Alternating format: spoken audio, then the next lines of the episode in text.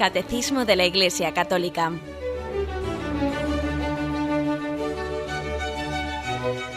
Un programa dirigido por Monseñor José Ignacio Munilla, Obispo de San Sebastián.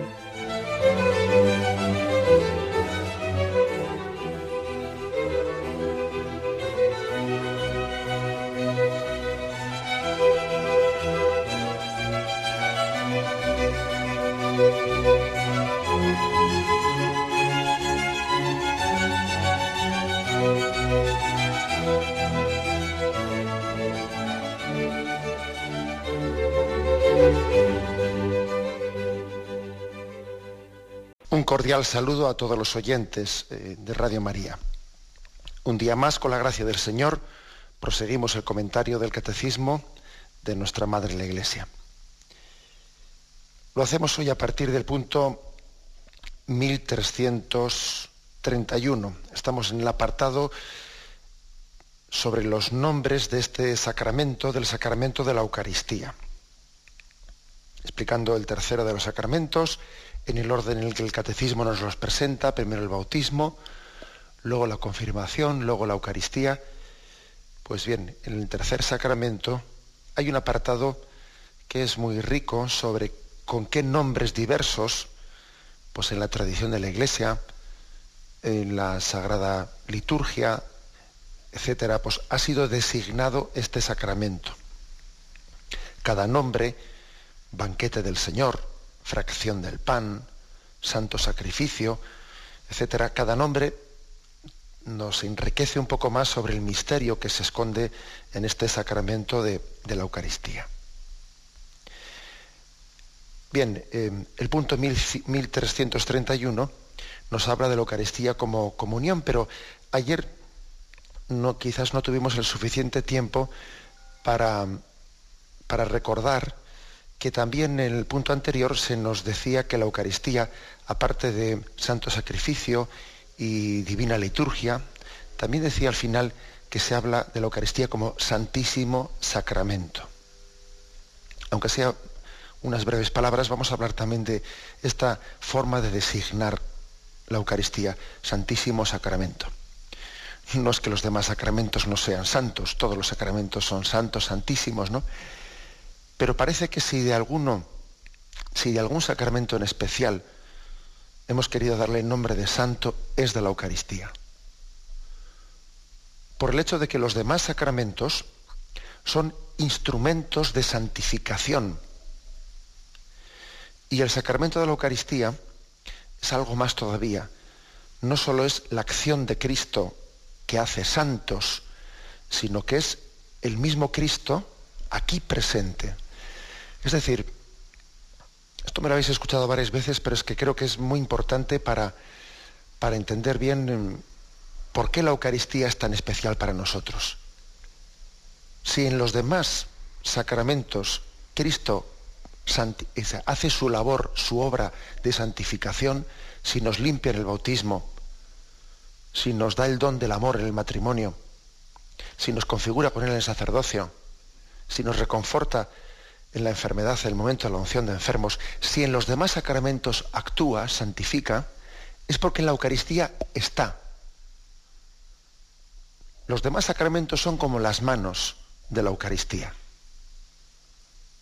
Cristo está en la Eucaristía y, los demás sacramentos son como las manos a través de las cuales nos toca, nos, nos bendice, nos reconforta, etc. Pero los demás sacramentos no podrían hacer lo que hacen ¿no? como labor de santificación si no fuese porque en la Eucaristía Cristo está. En los demás hay una acción virtual de Cristo, pero aquí no es únicamente una acción virtual, sino que es una presencia sustancial. Por eso, aunque todos los sacramentos son santos, santísimos, claro, pues especialmente a la Eucaristía se le ha dado el nombre de Santísimo Sacramento percibiendo en él la fuente en la que los demás sacramentos nos santifican. Además, eh, creo que hoy en día tiene toda su actualidad hablar de la Eucaristía como santísimo sacramento.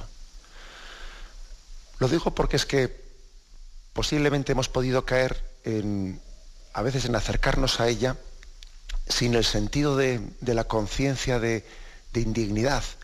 Eso que decimos, ¿no? Pues, Señor, yo no soy digno de que entres en mi casa.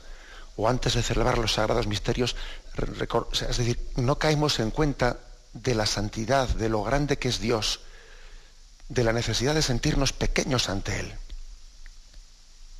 Uno no, no puede eh, recibir todo el don que, que el Señor quiere darnos en los sacramentos, y especial en la Eucaristía, si no tiene conciencia de la santidad de Dios, de la santidad de Dios y del don inmerecido que supone para nosotros acercarnos a Él, ¿no? O que Él se acerque a nosotros.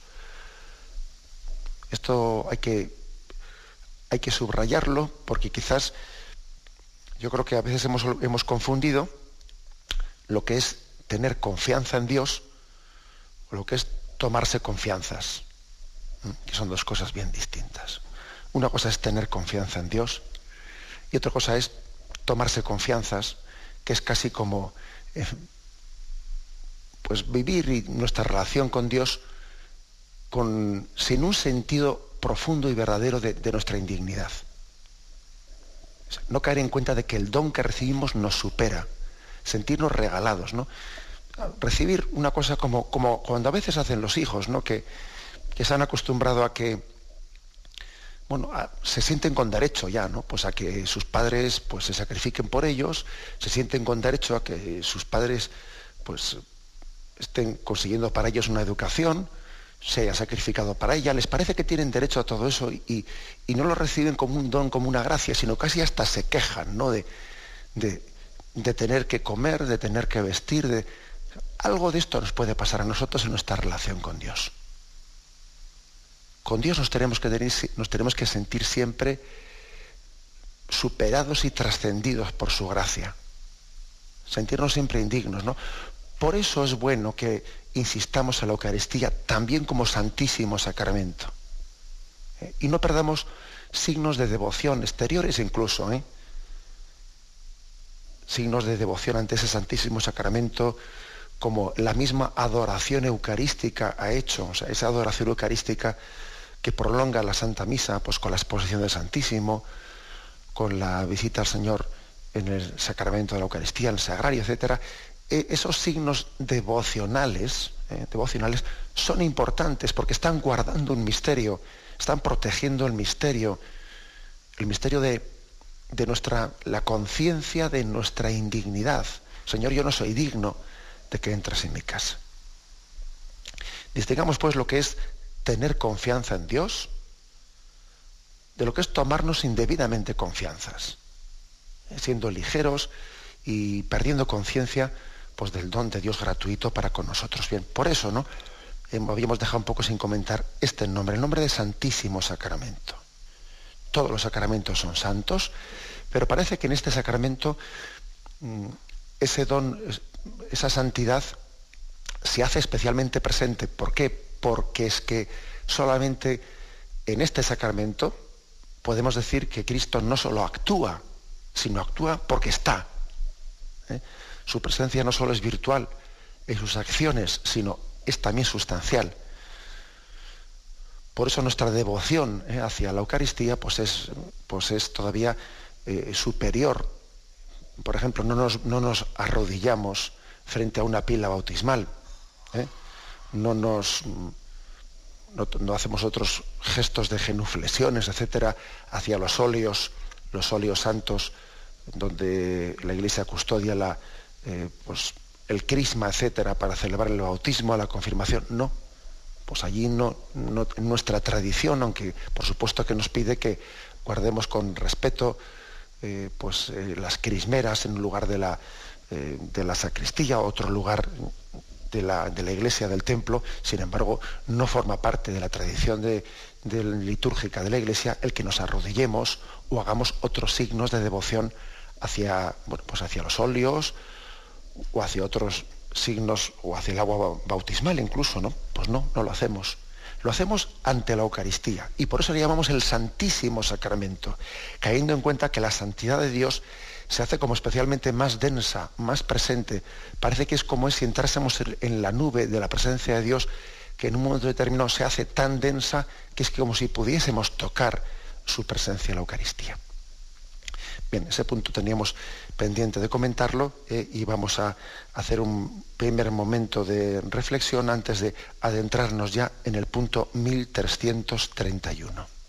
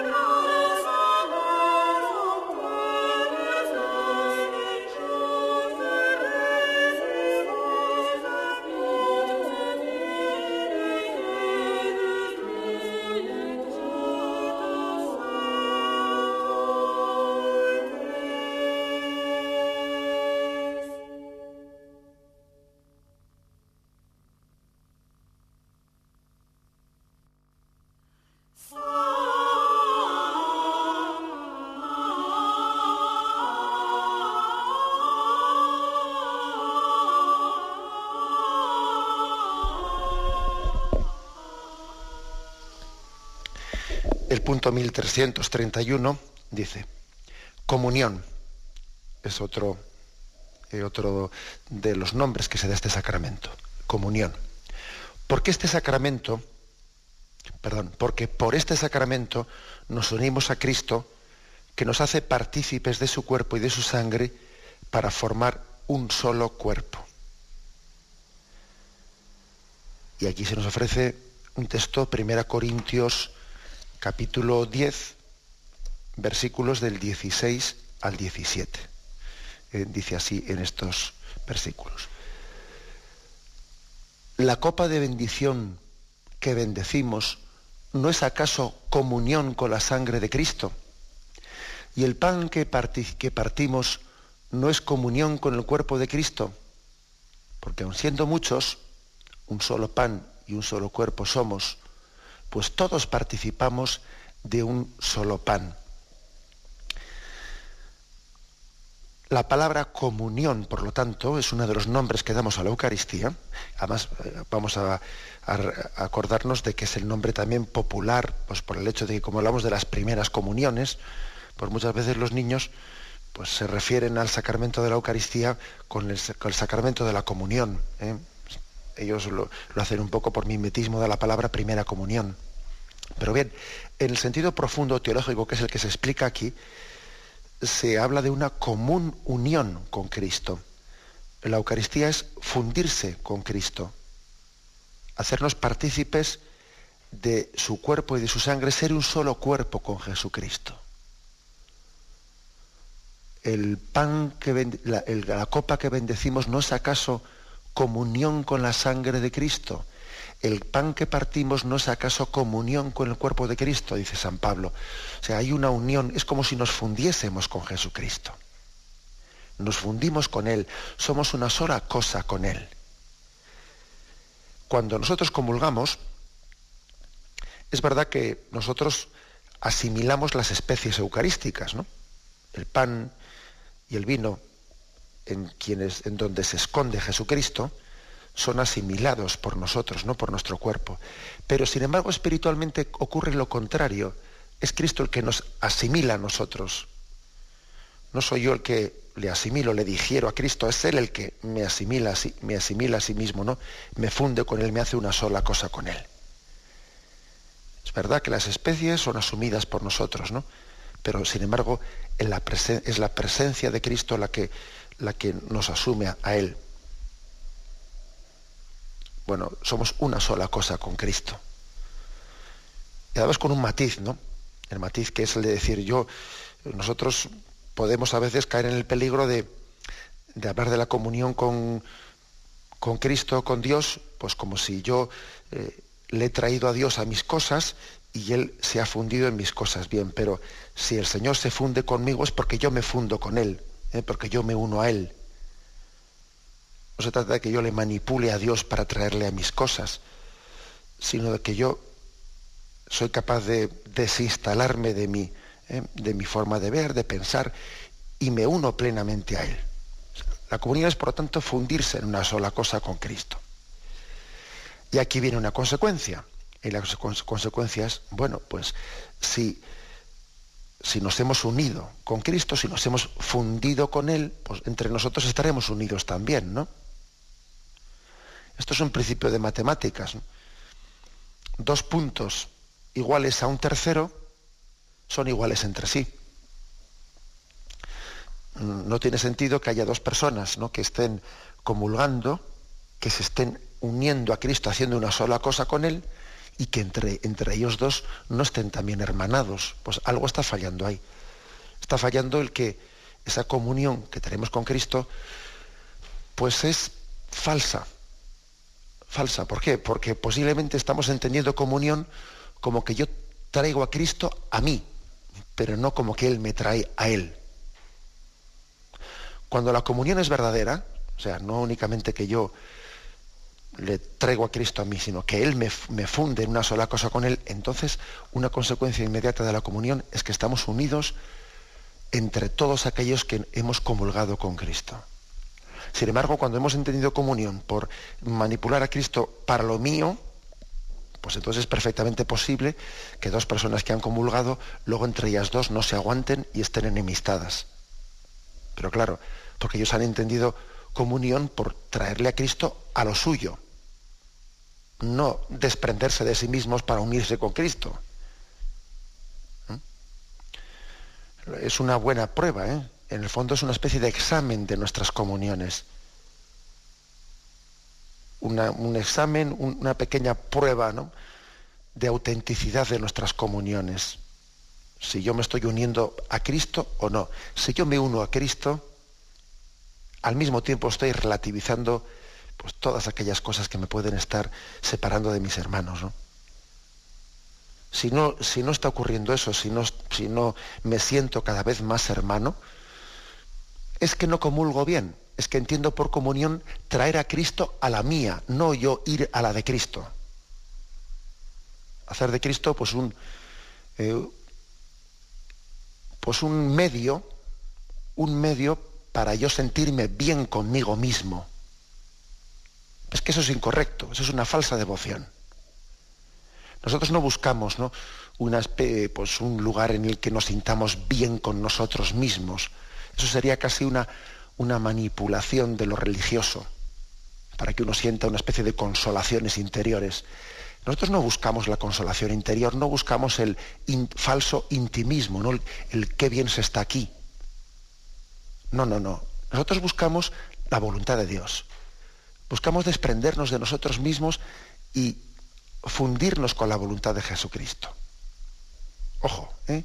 que luego el Señor nos da consolaciones, bendito sea Dios, que en esos momentos sentimos momentos de tabor y parece que, que el Señor no, no, sé, tenemos el, deseo de quedarnos allí para siempre, bendito sea Dios. Pero fijaros bien que la palabra comunión no tenemos que entenderla eh, como un objeto meramente devocional, meramente devocional, ¿no?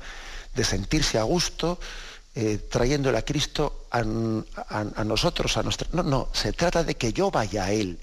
Y para eso me desprenda de muchas cosas, me desapegue de muchas cosas, busque su voluntad por encima de todo. La comunión es en Él. La comunión no es en mí, sino en Él. Es Él el que me asume así. No soy yo el que le asumo a Cristo lo mío. Bien, si esto es así, entonces entenderemos enseguida que cuando nos fundimos con Cristo en la comunión, pues luego es muy fácil, es la consecuencia lógica, sentirse una sola cosa con, nuestro hermano que también se ha unido a Cristo. Y esto además también creo que lo hemos visto traducido en las experiencias que, que, dentro de la iglesia tenemos cuando una persona mm, ves que tú quizás no, no, la conocías físicamente de nada, ¿no? Pero en cuanto que Dios te da el don de, ponerte a hablar con ella, etcétera, te das cuenta de que parecía que la conocías desde siempre. Estabas como en perfecto hermanamiento con ella. Ese es un don muy grande que Dios nos da a los cristianos, porque estamos en comunión porque esta persona, aunque yo jamás la había conocido, aunque había vivido muy lejos de mí, ella comulgaba todos los días o todos los domingos. Y se unía a Jesucristo, al mismo Jesucristo al que me unía yo. Por eso un día que, que por lo que sea, pues la he conocido, que Dios la ha puesto en mi camino, que incluso me ha puesto pues, la tarea de colaborar con ella, me cuesta muy poco, pero que muy poco, integrarme con ella y parece que si hubiésemos sido hermanos desde siempre, porque claro, cada vez que comulgábamos, aun sin conocernos, nos estábamos uniendo. Y así se explican muchas cosas en la iglesia, ¿no? Se explican cómo es posible que, pues que por ejemplo existan, existan misioneros que estén perfectamente unidos a, almas que rezan por ellas y están unidas a Cristo en otra parte del mundo. Se explica también que, en la vida religiosa, pues mm, imaginemos lo que es esto, ¿no? Que una religiosa entra en un convento, bien sea un convento de clausura, de vida activa, ¿no? Pero bueno, pues supongamos un convento de clausura. Una joven entra en un convento para unirse con Cristo y allí se encuentra con un grupo de mujeres que van a ser sus hermanas para siempre pues si es que no las he elegido yo, porque claro, en el matrimonio parece que uno elige, elige el marido o la mujer, ¿no? Pero es que la vida religiosa no los eliges. Tú eliges al esposo, a Jesucristo. Y luego se presentan allí un grupo de, de hermanas que son hermanas tuyas en la medida en que como también están unidos a Jesucristo y son una sola cosa con Él, como consecuencia lógica se desprende que son hermanos tuyos. Esto es impresionante, porque claro, no sé si hemos pensado alguna vez, pues el, testimonio tan grande que supone, por ejemplo, en la vida religiosa, el que alguien tome como hermano suyo, vamos, para toda su vida, vamos, tome como hermano suyo a una persona que no ha conocido nunca de nada. Vamos, con el que no había rozado nunca para nada. Y de repente es su compañero de camino para toda su vida es un testimonio muy grande ¿eh? para quien quiera percibirlo, un testimonio muy grande, porque es que esa unión solamente se explica porque es en Cristo. Porque esa otra persona está en comunión con Cristo, luego estamos en comunión entre nosotros dos. a veces eh, digo que es un gran testimonio porque ocurre en nuestra vida que nos peleamos entre, entre los amigos y dice uno, bueno, y en la vida religiosa Dios ha dado el don de estar hermanados a dos que no se conocían entre ellos. Y resulta que aquí los amigos que de toda la vida de Dios nos hemos conocido, nos hemos buscado unos a otros, igual no nos aguantamos. ¿Por qué? Porque la unión no es en Cristo, claro. Cuando la unión es en Cristo, en, en ella todo confluye. Ahora, también es cierto que cuando en la vida religiosa no se vive no se da testimonio de la verdadera hermandad y armonía, claro, entonces también esa falta de sintonía que a veces puede ocurrir en un monasterio entre dos religiosos, dos religiosas, etcétera, esas faltas de caridad, pues también son un pecado especialmente público y son un pecado que, que, es especialmente escandaloso. O sea, que es un gran testimonio cuando lo hacemos bien y también pues cuando hay dos religiosos en un monasterio, etcétera, que no tienen una buena relación, pues también esa, esa falta de testimonio de hermandad, pues es escandalosa, porque está denotando, está denotando que no han comulgado bien, que no comulgan bien cuando reciben a Jesucristo. O sea que ese, ese trapo sucio, ¿no? Que sale a veces en el, claro, que sale a veces la vida religiosa, ¿no?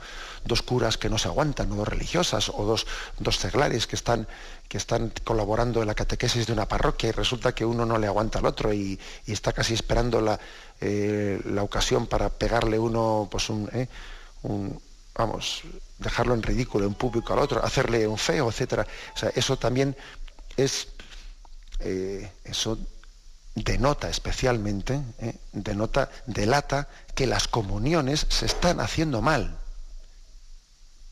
que estamos eh, haciendo un hábito de, la comunión, eh, pero que no, me estoy uniendo a Cristo, sino que en todo caso estoy pretendiendo que Cristo venga a lo mío, sin que yo vaya a Él.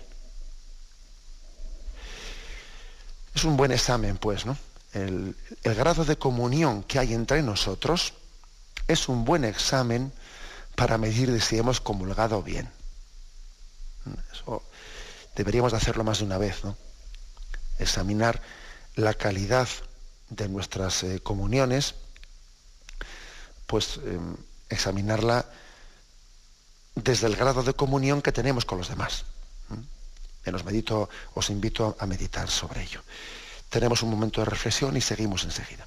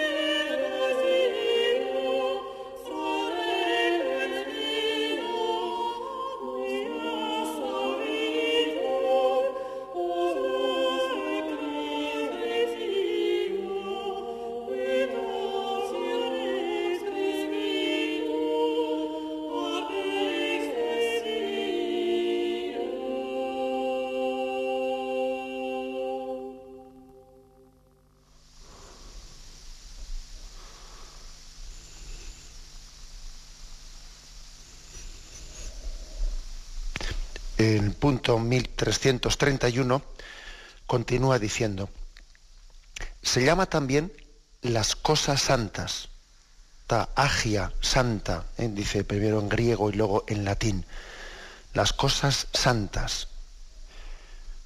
Esto está tomado de la didaje, que para que os suene un poco, para que suene a que quizás este nombre no se haya sumado nunca pues, a su pues vamos a, su, vocabulario, la didaje es uno de los textos primeros eh, del primer siglo de la Iglesia, eh, en el que eh, se recoge cuál era la norma, la regla de fe de los cristianos. después de la Sagrada Escritura, una vez que ya los apóstoles habían, habían fallecido, la Didaje es uno de los textos más antiguos que tenemos en los que se recoge cuál era la regla de fe de los primeros cristianos. Bien, pues en la Didaje se habla de la Eucaristía como de las cosas santas, lo santo. ¿eh? No, echéis, no echéis lo santo, las cosas santas a los perros. Y también ese texto, ese texto evangélico. Las cosas santas deben de ser dadas a los santos. No se puede acercarse a las cosas santas sin haberse santificado, sin haberse purificado. ¿eh? O sea, es hablar de la Eucaristía como lo santo. ¿eh? Lo santo. Esto es mm, importante. Porque, bueno, eh, mm, a veces hemos subrayado mucho el aspecto de la Eucaristía como, como banquete, el aspecto de la Eucaristía como que compartimos, compartimos todo. Y entonces cuando uno subraya mucho esa imagen, hay que tener cuidado de que las imágenes bajo las cuales se habla de la Eucaristía, hay que complementarlas todas. No vale coger una y estirarla tanto, tanto, tanto que uno se olvida del otro aspecto. Por ejemplo, si uno insiste mucho en que en la Eucaristía, en la Eucaristía Cristo eh, se sienta y, comparte la mesa eh, de los pecadores y a él no le importa ensuciarse con nuestra presencia, porque es cierto, ¿eh? Jesús entró a comer en casa de los pecadores y eso escandalizaba, escandalizaba que él se sentase pues con los publicanos. Si éste supiese qué mujer es esa con la que está, no, hubiese, no se hubiese sentado en ella, con ella, ¿no? Decían los fariseos. Es decir, Jesús se sienta a la mesa con los pecadores. Y la Eucaristía tiene ese aspecto también.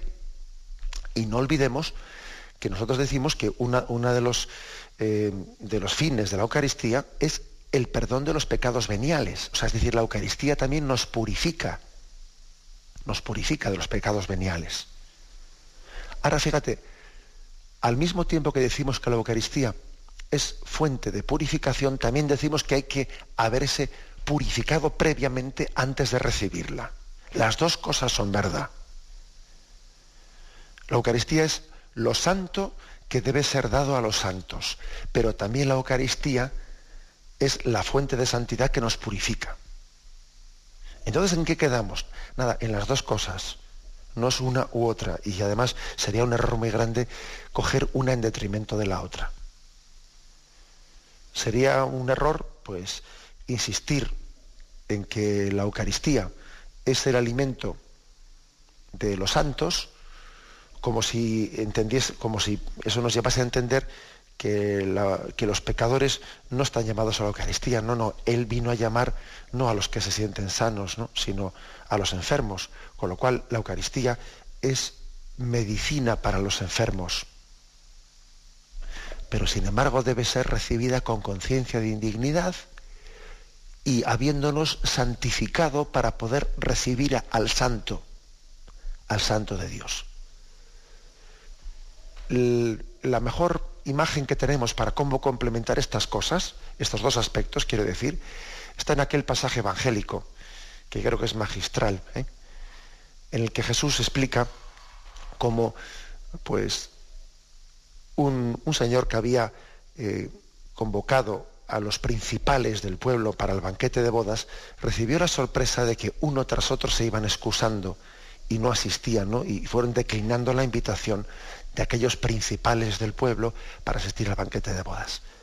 Viendo su desprecio, salió a la vera del camino y allí a todos los, no a los principales, sino a todos los cojos, a todos los pobres, a todos los que estaban ensuciados, les invitó al banquete.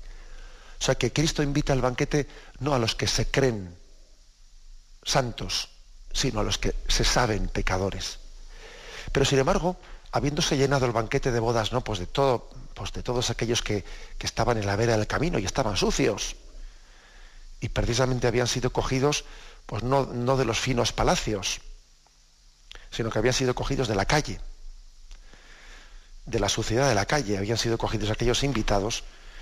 Lo que llama la atención en ese pasaje evangélico es que cuando comienza el banquete, uno de aquellos que había sido tomado de la calle ¿no? para introducir al banquete, se presenta sin vestirse de traje de boda. Y le dice, amigo, ¿cómo, te has, cómo has entrado tú aquí vestido así, sin el traje? Y es, y es con, severidad expulsado fuera ¿eh? por parte de aquel, de aquel, de aquel eh, que había invitado al banquete de bodas y que es imagen de Jesucristo. Es decir, Cristo invita a los pecadores, pero al mismo tiempo les pide que tengan conciencia de indignidad y que se purifiquen, que se santifiquen para recibir al santo. Para recibir la Eucaristía hay que ser pecador, porque si uno se cree santo, no necesita la Eucaristía, declinará la invitación al banquete de bodas. O sea que para recibir la Eucaristía hay que ser pecador como somos todos nosotros. Por eso tenemos necesidad de Jesucristo. Por eso somos mendigos de la gracia. Por eso somos como quien recurre al médico. Bien, pero uno es pecador, por eso se acerca a la Eucaristía, pero al mismo tiempo tiene conciencia de que me acerco a lo santo. Y lo santo no puede ser recibido sino después de una purificación y de, un proceso de purificación interior. Las dos cosas, por lo tanto, son verdad una y otra. Y como dice este punto, eh, el 1331, tomado de ese, de ese, documento antiquísimo, como os digo, de la Dida G, ¿eh? bueno, pues eh, la Iglesia llamó, designó a la Eucaristía también con el nombre de lo santo, las cosas santas, preservar lo santo, guardar lo santo. No echéis las perlas, ¿no? A los cerdos, no echéis las cosas santas a los perros. Es decir, lo santo tiene que ser recibido santamente, no, no de una manera, pues como hemos, dicho, como hemos dicho al principio, permitidme que vuelva a lo que he dicho al principio, no, no confundiendo lo que es la confianza en Dios con la superficialidad, con la ligereza, ¿eh? que no, que la confianza en Dios no es sinónimo de ligereza, y de falta de delicadeza. No, la confianza en Dios tiene que traducirse también en delicadeza, en conciencia de indignidad, en decir con la, con la, voz emocionada, Señor, yo no soy digno de que entres en mi casa. Eh, creo que únicamente cuando alguien es capaz de decir esa frase conmocionándose, creyéndoselo de verdad, no, no pronunciándola como una frase hecha, eso de que yo no soy digno, ¿no? sino que saliéndole del corazón como una verdad absoluta, ¿no? Solamente entonces está bien dispuesto para recibir la Eucaristía.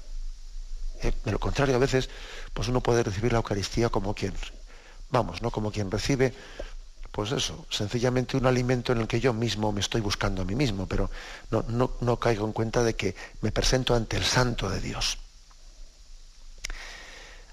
Bien, dice este punto, concluye así es el sentido primero de la comunión de los santos, de que habla el símbolo de los apóstoles. Pan de los ángeles, pan del cielo, medicina de inmortalidad. Viático. ¿eh? Este, este, aspecto, este se está rematando, por lo tanto, las acepciones del sentido de la Eucaristía como comunión. Pan de los ángeles, pan del cielo. En esto se remarca mucho la santidad. ¿eh?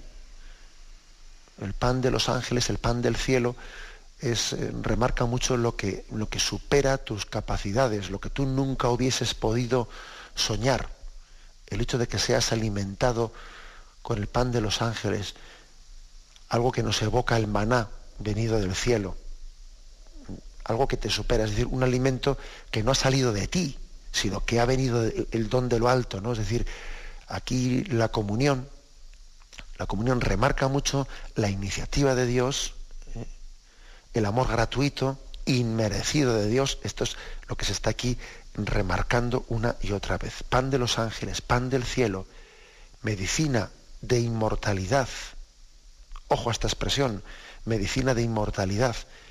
Eh, cuántas, cuántos milagros también de sanación el Señor ha hecho en el momento de la comunión, sirviéndose de la comunión para a través de ella también dar el don de la sanación a un enfermo. Bien, pero eso, eso no es sino un signo de que cuando comulgamos estamos recibiendo la medicina de la inmortalidad. Las curaciones que a veces ha hecho el Señor en, una comunión, en el fondo no son más que un signo, un signo de que la comunión nos alimenta, nos da la medicina de la inmortalidad. Quedamos plenamente eh, sanados para el cielo. Por eso también existe, existe la costumbre, la santa costumbre de repartir la Sagrada Eucaristía como viático en el momento último de nuestra vida, porque es la medicina de la inmortalidad. Es recordar que la Eucaristía también nos purifica, que por mucho que uno intente y deba de hacerlo, ¿no? Purificarse para recibir al Santo de Dios, las cosas santas, santificarse para recibir al Santo, al final, el momento final de nuestra vida, recibimos la comunión como viático porque sabemos que en el fondo es el santo el que nos santifica. Yo me santifico para recibir al santo, pero el santo de Dios es el que me santifica. Es un poco la pescadilla que se muerde la cola. Nos santificamos para comulgar, pero la comunión nos santifica. La Iglesia nos pide estar en gracia de Dios para comulgar, pero al mismo tiempo la comunión perfecciona el estar en gracia de Dios. Las dos cosas son ciertas, ¿eh? la primera y la segunda. Bien, vamos a dejar aquí, hemos concluido la explicación del punto 1331. La hemos, hemos concluido con esta afirmación. ¿no? La Iglesia nos pide estar en gracia de Dios para comulgar, pero al mismo tiempo la comunión perfecciona ese estar en gracia de Dios, nos purifica de una manera más, más plena. Esta es un poco la conclusión eh, de este punto último de la Eucaristía como el, mm, el, pan del cielo, las cosas santas, lo santo de Dios ofrecido a los hombres. Bien, me despido eh, de todos los oyentes con la bendición de Dios Todopoderoso, Padre, Hijo y Espíritu Santo, descienda sobre vosotros. Alabado sea Jesucristo.